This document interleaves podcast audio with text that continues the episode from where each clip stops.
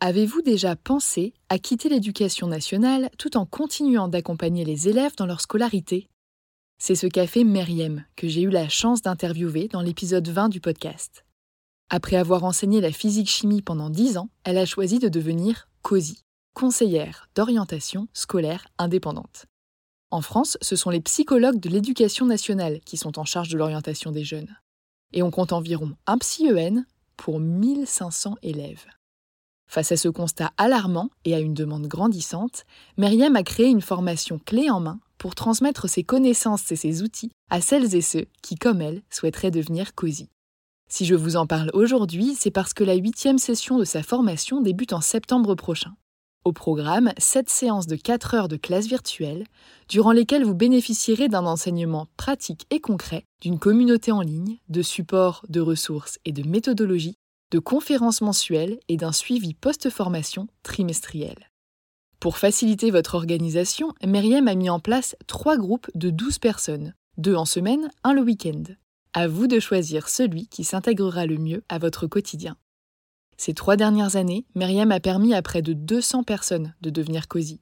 Alors si vous aimez transmettre, informer et travailler au contact des jeunes, tout en exerçant un métier qui a du sens, en toute autonomie et à votre rythme, cette reconversion pourrait bien vous convenir. Pour en savoir plus, rendez-vous sur son site internet meriemdraman.com et prenez le temps de répondre au quiz L'activité de COSI est-elle faite pour vous? Vous êtes toujours là? Profitez de 5% de réduction sur la formation de Meriem grâce au code AJP5. Et maintenant, place à l'épisode.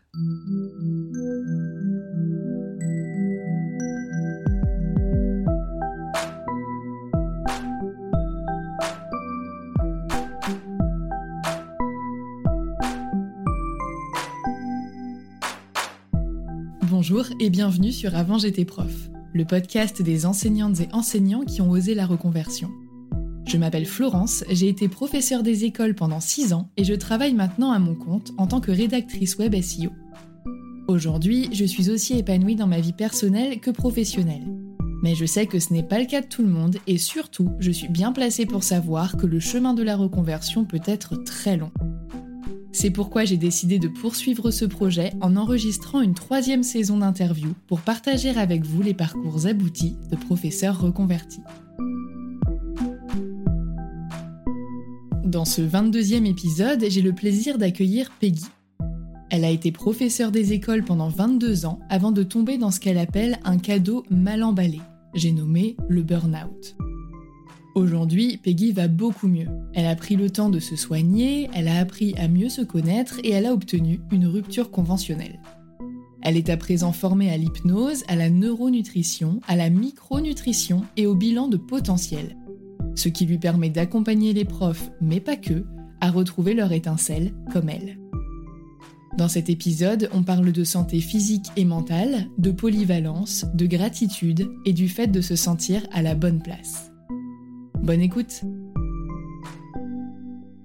Bonjour Peggy. Bonjour Florence. Je suis contente de te recevoir dans le podcast parce que ça fait plus d'un an du coup qu'on discute ensemble et euh, tu as sagement patienté, donc je te remercie. Euh, oui, oui, oui plus d'un an, peut-être même un an et demi. C'est possible parce qu'on avait évoqué la saison 2 qui était pleine et euh, j'ai mis beaucoup de temps à commencer les enregistrements pour la saison 3. Donc, mais c'est un plaisir. Tout vient à point à qui c'est attendre. je n'aurais pas dit mieux. Est-ce que pour démarrer, tu voudrais bien te présenter, s'il te plaît? Alors, ben, je suis Peggy, Peggy Giraud.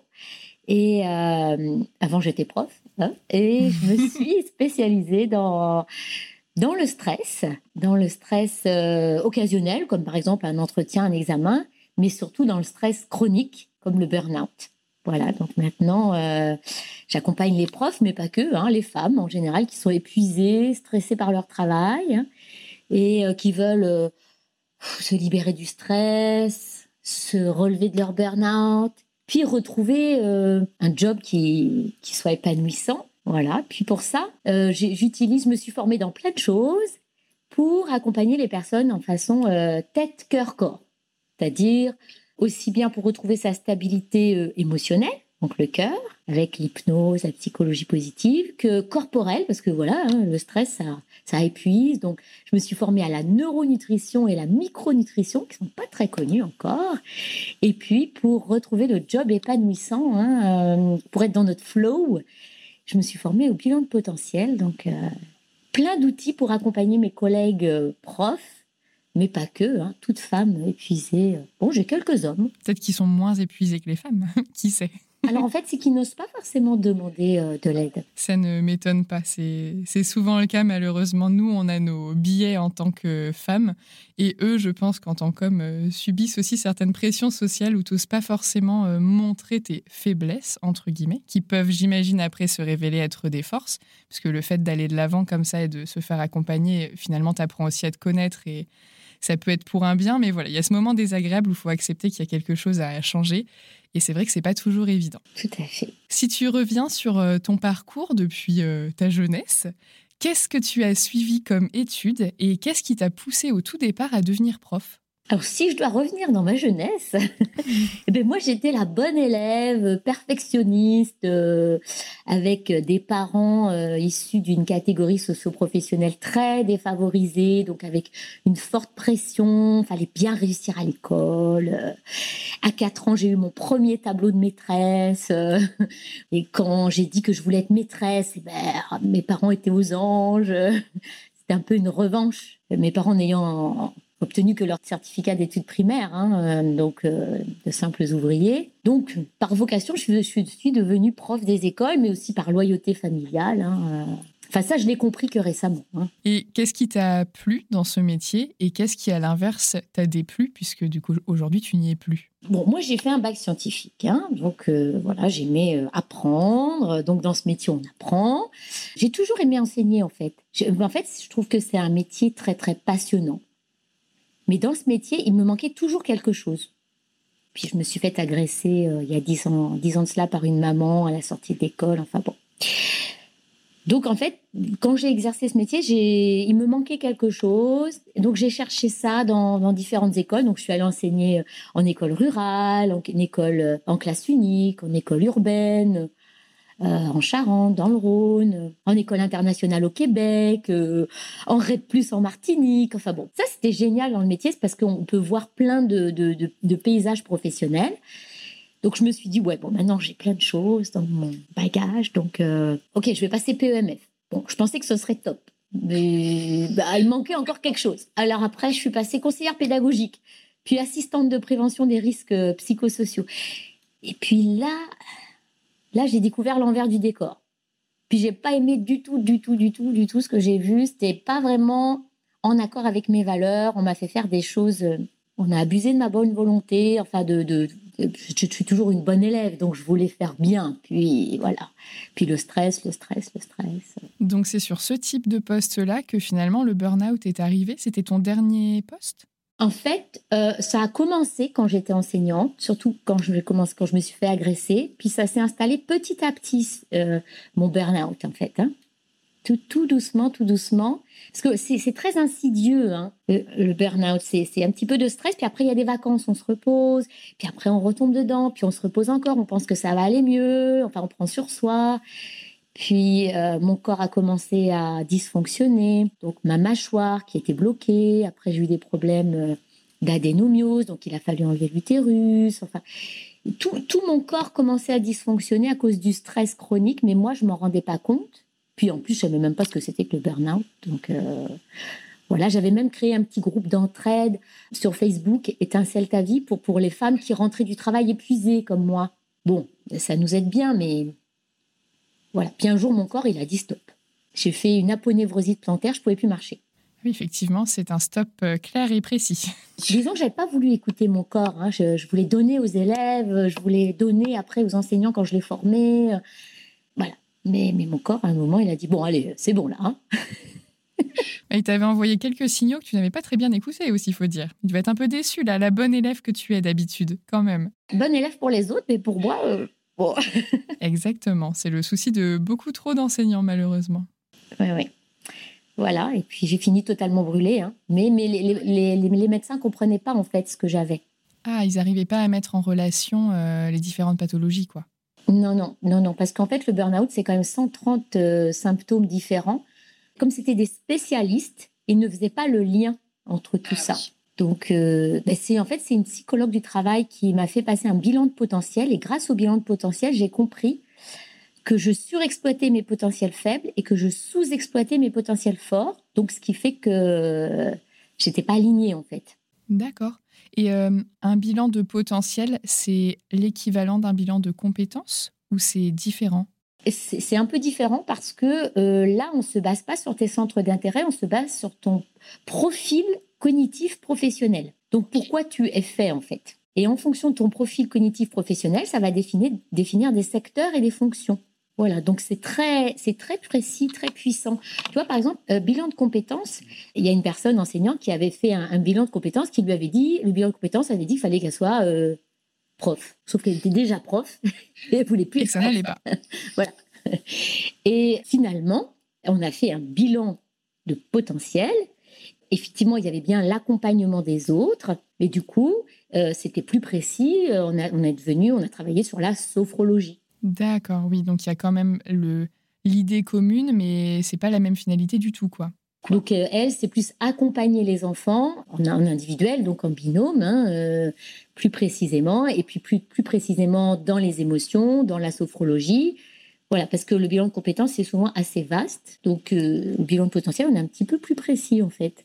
Puis en tout cas, moi, ça m'a permis de comprendre mon burn-out et ça permet vraiment aux gens de comprendre pourquoi ils se sont brûlés, en fait. Oui, parce que si tu ne le comprends pas, j'imagine que c'est difficile à accepter et que potentiellement, ça veut dire que tu ne comprends pas les signaux que tu as pu vivre et en fait, tu peux retomber euh, dans le même cercle vicieux, quoi. Voilà, et retomber sur des potentiels faibles qui fait que tu vas encore être sur un métier énergivore ou, chronophage. Ça ne veut pas dire que tu peux pas le faire, mais en fait, tu t'épuises plus que les autres, quoi. Et euh, toi, justement, quand euh, ton burn-out est arrivé, est-ce que tu as été directement en arrêt et tu n'es jamais revenu? Ou est-ce qu'il s'est passé plusieurs étapes avant que euh, tu aies le métier que tu as aujourd'hui?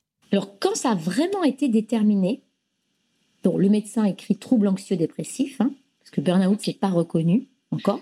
Donc, euh, quand euh, cette psychologue du travail m'a permis de comprendre, tout de suite, je me suis mis à lire sur le sujet, parce que voilà, moi, j'aime apprendre, donc il a fallu que je me renseigne.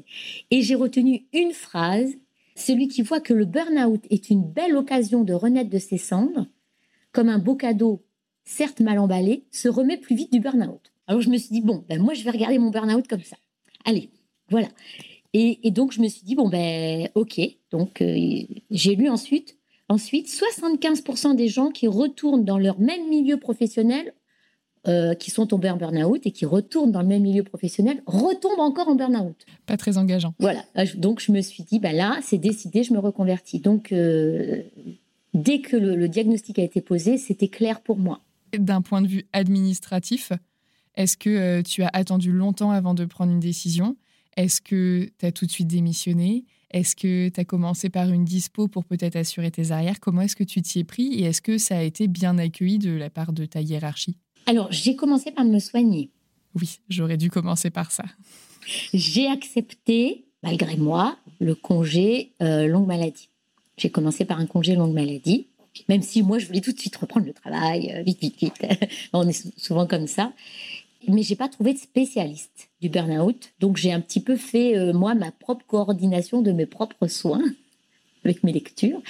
Donc, je me suis soignée par l'hypnose, la neuronutrition avec un médecin suisse, la micronutrition. Enfin, j'ai mis tout ça en place pour moi. J'ai pris une coach en reconversion professionnelle. Voilà, psychiatre. Puis le psychiatre, il a dit Bon, Madame Giraud, c'est quoi votre passion? Ben, Je dis Moi, j'aime apprendre. Bon, ben, il dit Faites un stage de tricot, de yoga. Euh, je dis Non, je n'ai pas envie d'apprendre ça. Hein. et donc, j'ai décidé de, me former. Donc, d'abord, je me suis formée. Et après, j'ai demandé ma, rupture conventionnelle. Parce qu'en fait, moi, mon psychiatre euh, avait signé une autorisation dérogatoire. Je, pouvais suivre des stages. Mais bon, j'étais encore très fatiguée, donc j'ai beaucoup suivi de stages à mon domicile. Mais euh, j'ai pu me former avant et après demander ma rupture conventionnelle. Ah mais oui, c'est vrai que toi tu as eu ta rupture conventionnelle. Tu fais partie de ces quelques chanceux. Tout à fait le début en fait. Quand j'ai demandé, euh, ben, ça s'est passé en janvier 2020 la rupture conventionnelle et moi j'étais au début et euh, j'ai eu plein, plein de gens qui m'ont dit Oh là là, non, non, c'est pas le moment, il y a le Covid, euh, euh, tu vas jamais y arriver, tu n'auras jamais de clients. Enfin, il y a eu plein de rageux, en fait. Tu te rends compte, tu vas manquer d'argent. Euh, enfin, en fait, c'était leur propre peur. Hein. Donc, moi, j'ai décidé de ne pas les écouter, en fait. Hein. mon beau-père m'a dit Mais attends, tu as une bonne place. Ben, moi, je lui ai dit C'est peut-être une bonne place, mais c'est pas ma place. Oui, c'est ça, parce que la bonne place dans l'état dans lequel elle te met, c'est peut-être pas euh, ta bonne place, effectivement. Il y a deux, trois questions à se poser là. Oui, oui, oui, voilà. Et en fait, comme je me suis formée en amont, ça a rassuré l'éducation nationale finalement. C'est-à-dire qu'ils ne me laissaient pas partir comme ça, sans rien. Voilà, ils étaient sûrs que j'allais me reconvertir et du coup que j'aurais moins à toucher euh, le chômage, l'allocation de retour à l'emploi. Et j'ai toujours entendu dire que plus le dossier était béton, plus il y avait de chances d'obtenir sa rupture conventionnelle. Alors même si cette année, apparemment, il y a eu énormément de demandes et peut-être que le Covid, effectivement, y a été pour quelque chose. il y a beaucoup d'académies où, euh, face au nombre de demandes, pour pas avoir à faire de choix, entre guillemets, bah, ils ont refusé à tout le monde. Comme ça, euh, pas de jaloux, quoi. Ouais, c'est pas partout, mais c'est vrai que. Puis moi, j'étais en arrêt euh, longue maladie, donc de toute façon, j'allais pas revenir. Et, et puis après, quand ils m'ont demandé de revenir, j'ai dit, ben, puisque j'attends toujours le résultat de ma rupture conventionnelle, je me mets en dispo. Donc j'ai été pendant un mois et demi en dispo. Donc pour eux, c'était clair que j'allais pas revenir de toute façon. Et, j'avais l'appui du, médecin qui avait fait un courrier en disant que de toute façon, il n'était pas recommandé que je retourne dans le même milieu professionnel. Question purement technique, comme euh, tu étais en arrêt puis en dispo et que j'ai toujours entendu dire que la rupture conventionnelle, euh, l'indemnité était calculée sur l'année qui venait de s'écouler, est-ce que tu as quand même pu avoir une indemnité ou pas? oui, oui, oui, parce que j'étais qu'un mois et demi en dispo. Et en arrêt, tu touchais quand même quelque chose qui a permis de calculer euh, ton indemnité? Je touchais, comme on dit en congé longue maladie, on dit en CLM, tu touches ton, ton salaire à temps plein, enfin à, à 100%, pardon. D'accord, ok. Ah, ben je ne savais pas. Je pensais que tu avais peut-être une partie, mais que ce n'était pas forcément pris en compte de la même façon. Oui, mais pas pour le congé longue maladie. Donc, c'est bon, j'ai pu avoir une belle indemnité d'ailleurs. D'accord que tu souhaites euh, partager ou pas forcément? Euh, bah, écoute, il n'y a quand même pas de tabou. Hein. J'ai fait, j'avais été 22 ans dans l'éducation nationale, j'ai donc eu 25 000 euros. Donc, ce qui est bien pour pouvoir se lancer, ça a permis, en tout cas moi, de, financer mes formations parce que j'avais quand même euh, pris sur mes économies plus de 6 000 euros pour me former. Parce que j'ai fait quand même plusieurs formations. Je me suis formée au bilan de potentiel, à la neuronutrition, à la micronutrition, à l'hypnose, à la psychologie positive, aux addictions. Donc, euh, c'est ça, ça fait une petite somme arrivée à la fin, quoi. Oui, oui. Donc, euh, j'ai pu après renflouer déjà cette partie, puis après me lancer. Hein. Et justement, euh, puisqu'on parle de tes formations, je fais directement le lien. Celles qui te sont, on va dire, le plus utiles ou qui ont été les plus importantes, parce que tu en as fait beaucoup, donc je ne vais pas te poser la question pour toutes. Mais est-ce que tu te souviens combien de temps ça t'a pris euh, et, combien ça t'a coûté? Alors moi, je suis quelqu'un qui a besoin d'aller droit au but. Donc il faut que ce soit des formations courtes. Je suis une femme de terrain, donc j'ai besoin de mettre en pratique ce que j'apprends. Donc voilà, il faut que ce soit quelque chose de court et puis de directement utilisable. Donc j'ai fait des formations qui durent à peu près trois semaines. Par exemple, l'hypnose, trois semaines de stage intensif, et après, j'ai mis tout de suite en application avec des proches, j'ai fait des, rendez-vous gratuits. Euh, voilà, tout de suite, moi, je me suis formée par la pratique, par l'expérience. Enfin, c'est comme ça que j'aime me former. Le bilan de potentiel, pareil. Ça dure, euh, on fait ça en trois fois, trois fois deux jours, étalé sur six mois. Et on pratique entre-temps. Voilà, ça, c'est important pour moi de, pratiquer. Pareil pour la micronutrition, la neuronutrition. Plein de petites formations tous les jeudis euh, midi puis maintenant, ça y est, je, ça roule tout seul. Finalement, un petit peu comme ce qu'on préconise aux enfants, de faire beaucoup de pratiques, de manipulation, de mise en place, euh, passer à l'action, quoi. Ouais, ouais, ouais. Et puis je trouve que quand on est euh, dans une vie euh, bah, bah, d'adulte, hein, c'est difficile de se prendre deux ans comme ça pour s'arrêter, pour se former. Donc c'était important pour moi que je puisse travailler en parallèle, en fait. Et est-ce que tu te souviens euh, de leurs coûts approximativement, ou du moins lesquels étaient les plus accessibles et à l'inverse les plus onéreuses? La plus chère, ça a quand même été l'hypnose, puisqu'en plus j'ai fait des spécialisations en chrononutrition hypnose et puis euh, tabac, hypnose, addiction. Donc là, c'était quand même, euh, j'ai quand même dépensé la moitié de mon budget, hein, 3000 euros. Voilà. Puis les autres ont coûté un peu moins cher quand même. Euh, donc, et puis le bilan de potentiel, ben, j'en ai, eu pour 1000, 1600 euros. Mais dernièrement, j'ai fait une spécialisation en plus qui m'a coûté 500 euros de plus.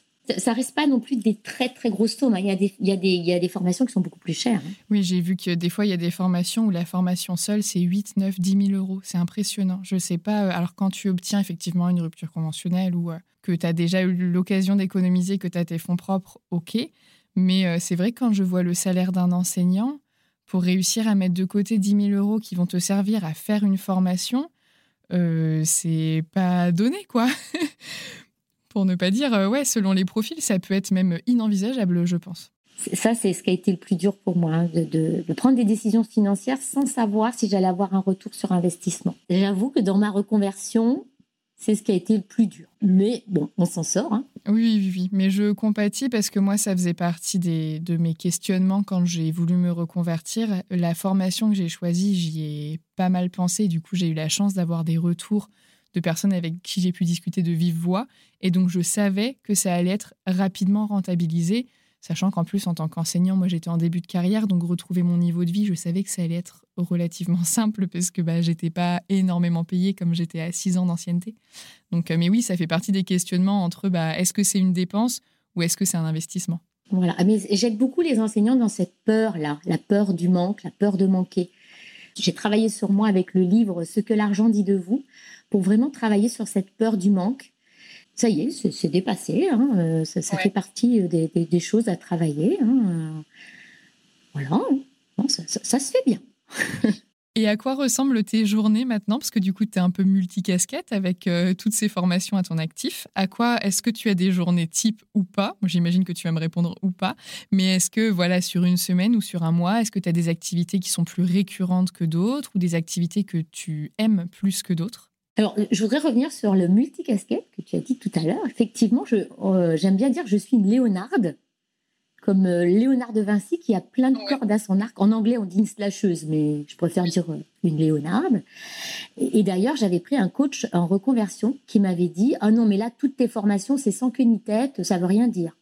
Oh punaise. Donc, j'ai changé de coach. et qui m'a dit Ah, c'est intéressant, tous tes outils, euh, tu es une Léonarde. Et là, j'ai découvert le, mot. Et il me dit Tu sais, on va ensemble chercher un fil conducteur à tout ça. Et ça, je trouvais ça génial. Et il m'a dit C'est quoi le problème que tu veux résoudre? Ben, Je dis Moi, ce qui est important pour moi, c'est que tout le monde trouve son épanouissement au travail. Ça, c'est vraiment, vraiment important pour moi, quoi.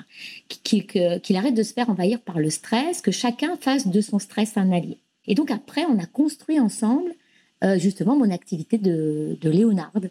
De fait que je sois une Léonarde, je suis meilleure si je ne fais pas tous les jours la même chose ou toute la journée la même chose. C'est comme ça que je suis la meilleure. C'est comme les enseignants qui sont polyvalents à l'école. S'ils faisaient que du français tout le temps, par exemple, le professeur de primaire, il serait pas forcément à l'aise. Donc moi, c'est ça que j'aime et c'est ce que j'ai reproduit aujourd'hui. Et c'est là où je suis la meilleure. Donc moi, je fais attention dans mon emploi du temps de mettre euh, des séances d'hypnose, des séances de coaching en reconversion, des séances de coaching en micronutrition ou en neuronutrition. Euh, voilà, ça c'est mon lundi, mon mardi, mon jeudi, mon vendredi et mon samedi. En fait, je travaille du lundi midi jusqu'au samedi midi. Puis mon mercredi, j'ai gardé un petit pied dans l'éducation nationale, c'est-à-dire que je forme maintenant les enseignants, alors pas dans le public, malheureusement, mais dans le privé. En fait, je les forme sur des, sujets qui me tiennent à cœur. Euh, j'interviens surtout dans le privé catholique ou le privé euh, juif. Et c'est des formations qu'on m'a toujours refusées dans le public quand j'étais conseillère pédagogique. Donc, je fais euh, enseigner en classe flexible sans s'épuiser. Je fais enseigner dehors pour enseigner sans stress.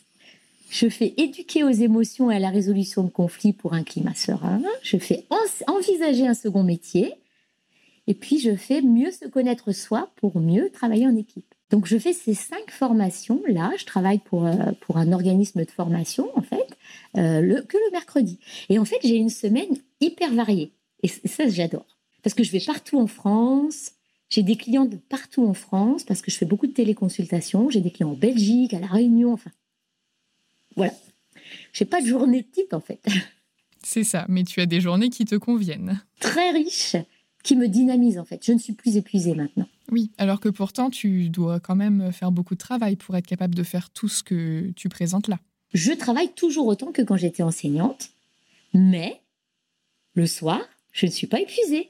Donc, je peux aller faire du roller, du vélo, euh, aller danser avec ma fille, euh, lire, cuisiner, enfin, euh, m'adonner à mes passions. Et est-ce que tu sais, toi, tu sais pointer pourquoi, en travaillant autant d'heures, tu n'as pas de fatigue le soir? Parce que je suis sur mes potentiels débordants. Voilà. Maintenant que je me connais, je connais mes potentiels débordants. Quand j'ai un travail à faire, quelque chose à faire qui est sur un potentiel faible, je me prévois plus de temps et je me prévois plus de repos parce que je sais que ce que je vais faire va me va m'épuiser. Donc je m'organise autrement maintenant que je me connais mieux en fait. J'ai développé aussi des outils pour le stress parce que je les apprends aux autres, donc bien je les fasse pour moi quand même. donc la cohérence cardiaque, ça c'est quelque chose que je travaille beaucoup avec les, les clientes. Et euh, je la mets beaucoup en place et je sais que c'est le meilleur outil de gestion du stress. Euh, toute l'alimentation anti-stress, bah, je l'applique pour moi hein, quand même. Oui, aussi. Mais justement, puisque là tu le mentionnes précisément, moi, c'est les deux termes que j'ai vus sur ton site internet pour lesquels je me suis dit, ah, ça, je sens que ça va pas être connu. C'est donc la cohérence cardiaque et la micronutrition, c'est ça Et neuronutrition.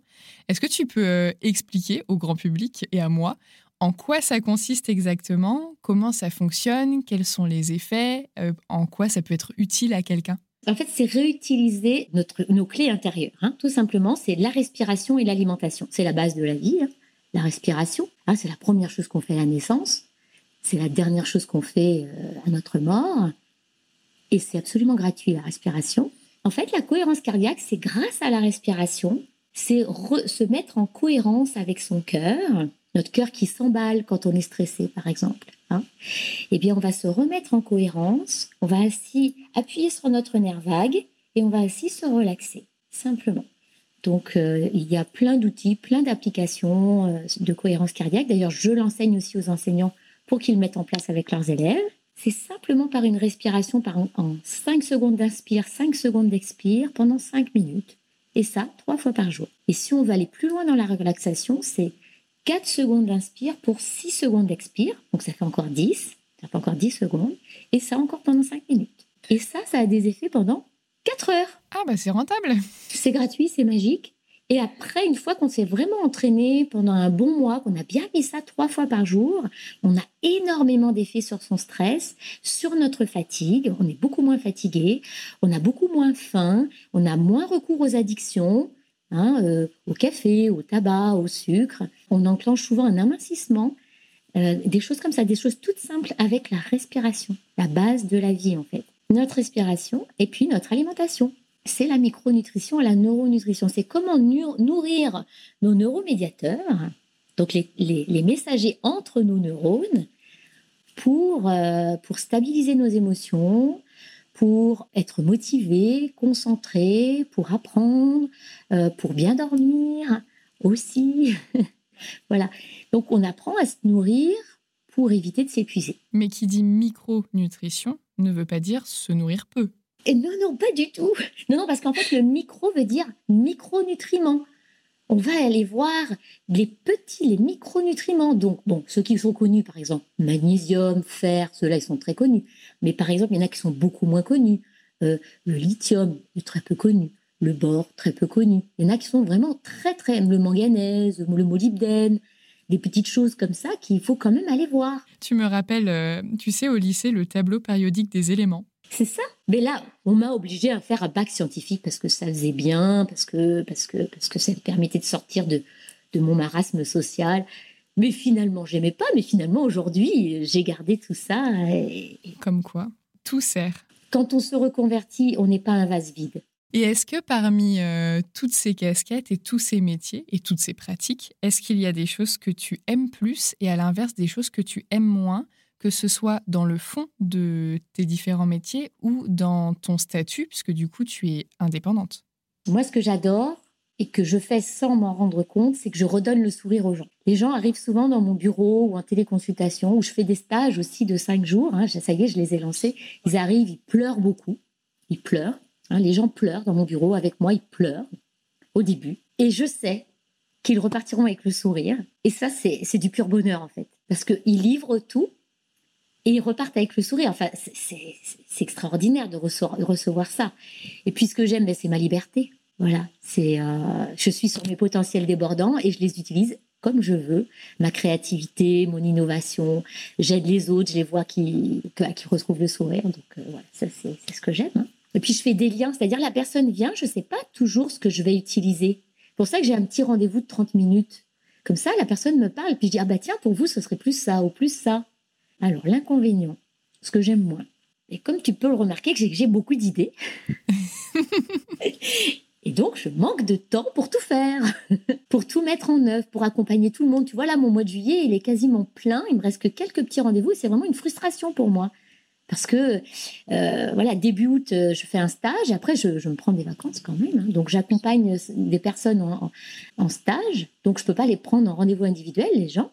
Donc, je ne peux pas les prendre avant le mois de septembre. J'ai juste quelques rendez-vous en juillet, tu vois. Donc, c'est une frustration pour moi de ne pas pouvoir me dédoubler. Mais tu ne veux pas euh, t'agrandir pour autant? Tu veux pas devenir une équipe? Si, si, si, c'est prévu. c'est prévu, comme on est en train de, rénover un lieu où, on fait, où j'ai fait mes premiers stages. J'ai acheté il y a un an et demi un lieu en Charente, euh, en pleine campagne, on n'entend que les oiseaux et les grenouilles. Donc c'est un endroit pour retrouver sa vitalité. Et euh, là, j'ai prévu des emplois. Quel type d'emploi, si c'est pas secret euh, il n'y a pas de secret, non, non. Euh, j'ai une personne qui, euh, bah, déjà que j'emploie, mais qui est pour l'instant à, son compte, qui s'occupe de, des massages et des soins énergétiques. J'ai prévu d'employer donc une aide-soignante aussi pour la partie un peu plus médicale, que moi je, ne traite pas. Et puis, puis aussi quelqu'un pour la partie très logistique. Si on faisait une comparaison avec ton métier d'enseignante, donc tu me disais qu'en termes de quantité de travail, c'était à peu près la même chose euh, en termes d'heures passées à travailler, on va dire. En ce qui concerne les vacances, est-ce que tu arrives à prendre des vacances comme tu le souhaites? On en parlait à l'instant. Oui, oui, je me prends cinq semaines.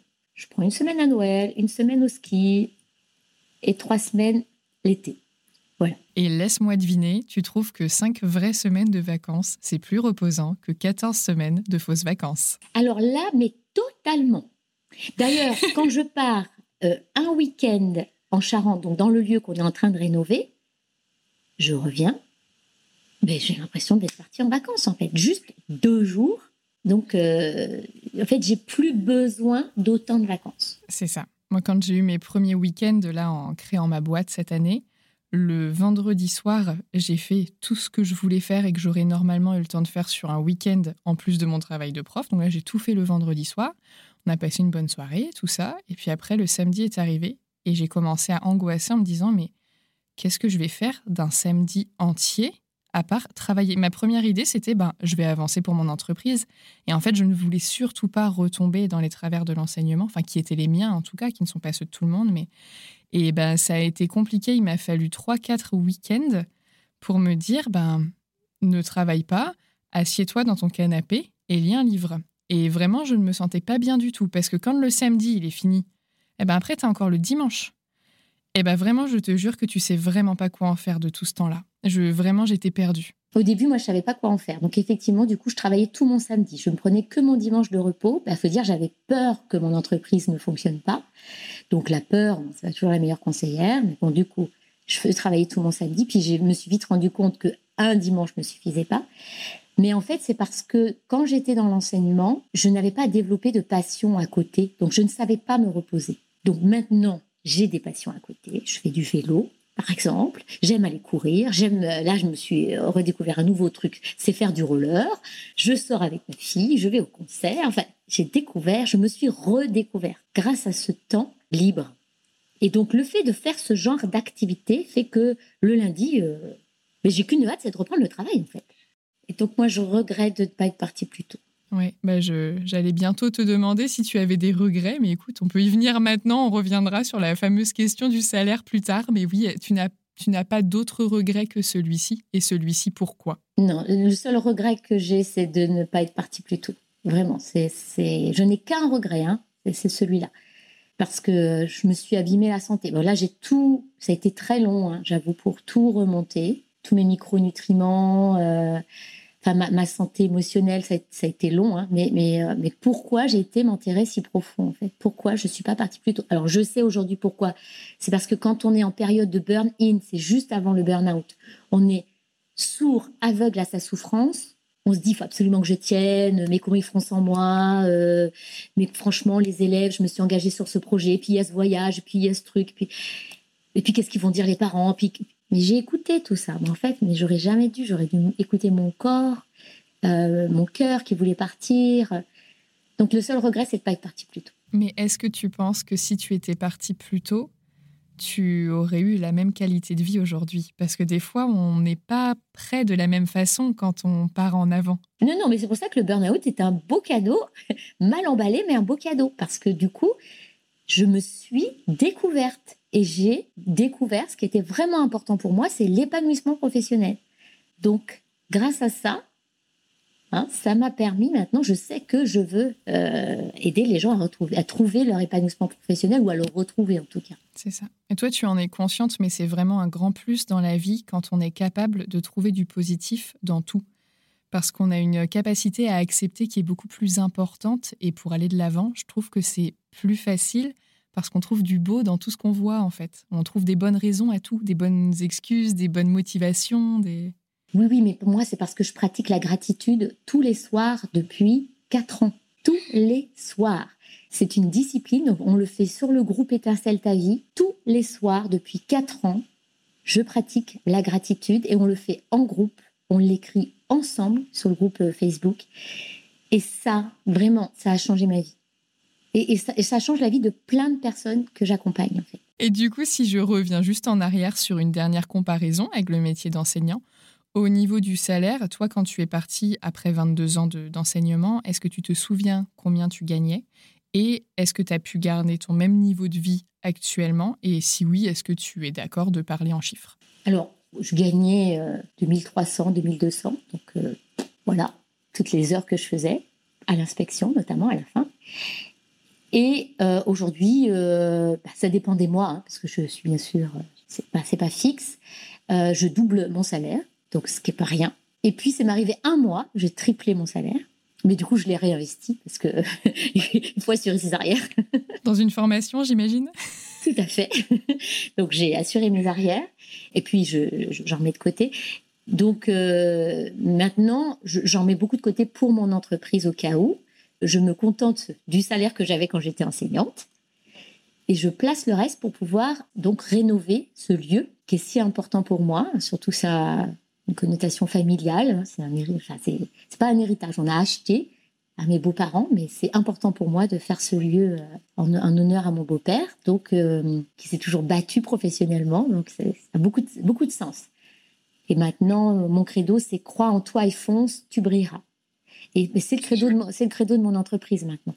J'aide les gens à croire en eux et puis puis, puis à foncer quoi. Hein. Et est-ce que tu aurais, je pense que je sais où tu vas en venir, mais est-ce que tu aurais des conseils à donner aux personnes qui ne se sentent pas bien dans leur métier d'enseignant ou d'enseignante et qui aimeraient se reconvertir mais qui n'osent pas sauter le pas? Oui. Ben c'est pas rester, c'est ne pas rester seul. Ce serait le conseil, ne pas rester seul, se faire accompagner pour s'en sortir plus vite, faire un bilan de potentiel pour apprendre à se connaître, par exemple. Mais en tout cas, apprendre à se connaître, que ce soit n'importe quelle méthode, apprendre à se connaître pour pouvoir euh, trouver cet épanouissement, mais pas seul, parce que seul, on perd du temps. Euh, seul, on, peut faire fausse route. Travailler sur, sa, sur, son corps également, travailler sur ses émotions aussi, pour pas se laisser envahir. Voilà, donc ça, ce serait ça, ce serait mon conseil, de se faire accompagner. Et puis, ne pas mettre tous ses œufs dans le même panier. Au début, moi, j'ai accepté de travailler pour Didascol Formation, mais je voulais pourtant plus être dans l'éducation nationale. Mais quand même, je me suis dit, je vais assurer mes arrières. Voilà. Puis finalement, comme ils ont accepté mes thématiques, j'y reste. du coup, je moi, j'aurais un conseil, ce serait de ne pas mettre tous ses œufs dans le même panier. Bon, si on n'a pas une forte capacité d'adaptation à, toutes ces casquettes, bon, faut éviter. Hein. mais euh, au début, on peut se prendre un petit job alimentaire en plus de ce qui nous tient à cœur. Comme ça, on a notre sécurité, enfin cette peur financière qui est assurée. Oui, c'est une peur qui est assez euh, prépondérante, je trouve, chez les enseignants et surtout chez les personnes qui ont une famille à charge, ce que je comprends totalement. Oui, oui. Donc, dans ces cas-là, de se dire, bon, je vais pas mettre tous les œufs dans le même panier, mais au moins, je vais me garder du temps pour faire quelque chose qui est important pour moi. Du coup, je vais accepter plus facilement de, me, de me lancer, en fait. Et est-ce que tu pourrais compléter la phrase Avant, j'étais prof, aujourd'hui, je suis Je suis épanouie professionnellement et je suis, je suis une personne qui aide les gens à faire de leur stress un allié et à trouver leurs belles étincelles intérieures, voilà, pour briller au quotidien. C'est mignon dit comme ça. je fais un petit euh, saut dans le passé il me semble que tu avais rejoint, en tout cas je t'ai vu dessus, le site internet d'Elodie, prof, et ensuite ce que moi j'avais interviewé dans l'épisode 7, donc à la saison 1, ça date maintenant. Mais donc j'ai vu qu'elle avait toute une équipe présentée sur son site internet avec plusieurs coachs ou personnes qui peuvent accompagner les gens. Et donc toi, tu as rejoint cette équipe-là principalement toujours dans la thématique euh, burn-out et stress, c'est ça? Burn-out, stress, retrouver un job épanouissant, trouver sa voie professionnelle. Oui, oui. Mais j'ai d'autres personnes qui que j'ai rejoint. Par exemple, j'ai rejoint Marie-Laure André qui travaille sur, euh, sur la nutrition. J'ai rejoint, j'ai rejoint les laboratoires Physiosens aussi euh, pour la micro et la neuronutrition. J'ai toujours la partie burn-out et, nutrition. Enfin, j'ai, comme je dis, hein, je ne mets pas tous mes œufs dans le même panier. Tu as bien raison. C'est ce que je fais aussi. On ne sait jamais parce que c'est vrai que certains entrepreneurs à leur compte pour qui ça se passait très bien, eh ben, tu vois, il suffit d'une pandémie pour que ça ne se passe plus bien du tout. Quand on est enseignant, on a quand même cette force, enfin en tout cas pour les enseignants du, premier degré d'où je suis issue, c'est d'être polyvalent. Donc autant utiliser notre force. Voilà, puisqu'on s'est entraîné pendant des années à être polyvalent. Donc euh, voilà, utilisons-le encore. C'est ça, et je pense même que si on va plus loin et si on remonte en arrière, les personnes qui choisissent le professorat des écoles sont déjà des personnes qui sont intéressées par tout ce qui est multitâche, par la diversité, par l'apprentissage, etc. Donc en fait, c'est quelque chose qui te plaît, qui t'intéresse déjà, que tu développes en tant que prof. Et effectivement, c'est dommage de s'en priver après. quoi. Bon, après, c'est sûr qu'il faut quand même essayer de trouver un fil conducteur, sinon ça peut être quand même épuisant. Oui, c'est ça, tu fais tout et rien. Des fois, ça peut être un peu stressant pour la personne en face. C'est ça. Donc moi, c'est épanouissement professionnel, voilà, sans stress. Eh bien, écoute, Peggy, je te remercie à la fois pour cette interview et euh, à la fois pour tout ce que tu fais maintenant par ta nouvelle carrière, parce que ben, je suis sûre que tu aides beaucoup de monde et ça permet aussi de mettre le burn-out en avant. Et comme je te le disais euh, hors micro tout à l'heure, je pense qu'on n'y est pas assez euh, formé et qu'on ne sait pas assez de choses dessus et qu'on ne sait pas reconnaître ces signes. Et voilà, ça peut vite être compliqué. Donc euh, je trouve ça super que toi tu mettes ça en avant, que tu oses en parler et que ce soit pas un tabou justement. Merci Florence.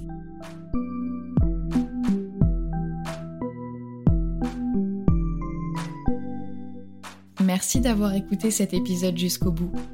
S'il vous a plu, abonnez-vous pour ne pas rater les prochains épisodes. Pour que le podcast gagne en visibilité, vous pouvez le noter et le commenter sur votre application d'écoute favorite. Je vous invite également à le partager avec vos proches, vos collègues et sur vos réseaux sociaux. Pour soutenir le podcast financièrement, je vous donne rendez-vous sur Tipeee, une plateforme de financement participatif dont vous trouverez le lien dans la description de l'épisode. Les dons y sont possibles à partir d'un euro et ils me permettent de financer le matériel, l'hébergement et une petite partie du temps que je passe à créer ce podcast. Merci à toutes les personnes qui ont accepté de faire un don et qui ont facilité la diffusion de cette troisième saison. Grâce à vous, j'ai pu déléguer le montage et le mixage de l'épisode que vous venez d'entendre à Alice, qui est ingénieure du son.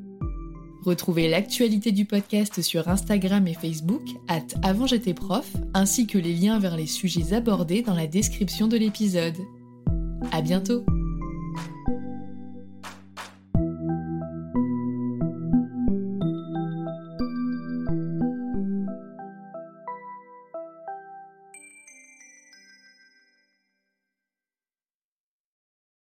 Tu veux créer un podcast mais tu ne sais pas par où commencer Je pense qu'on a ce qu'il te faut. Notre programme 30 jours pour créer ton podcast répond à toutes tes problématiques. La conception de ton projet, le format de ton podcast, les visuels, le titre, l'enregistrement, le matériel, l'hébergeur, le montage, la communication, tout est réuni en un seul endroit pour faciliter le lancement de ton podcast. Mais au fait, nous, c'est qui nous? Moi, c'est Florence, créatrice et hôte du podcast Avant j'étais prof. Et moi, c'est Solène, créatrice et hôte du podcast Friendship. À nous deux, on a publié plus de 140 épisodes et réuni 120 invités à nos micros. Notre aventure podcastique a connu de nombreux rebondissements. L'euphorie du lancement, La solitude, les doutes, la persévérance, la passion. et enfin les audiences qui décollent. Au fil des années, nous avons affiné notre expertise. Et aujourd'hui, nous te dévoilons toutes nos techniques pour créer ton podcast en toute sérénité. Alors, n'attends plus pour faire entendre ta voix. Rejoins-nous dès maintenant sur formationpodcast.podia.com et le podcast n'aura plus aucun secret pour toi.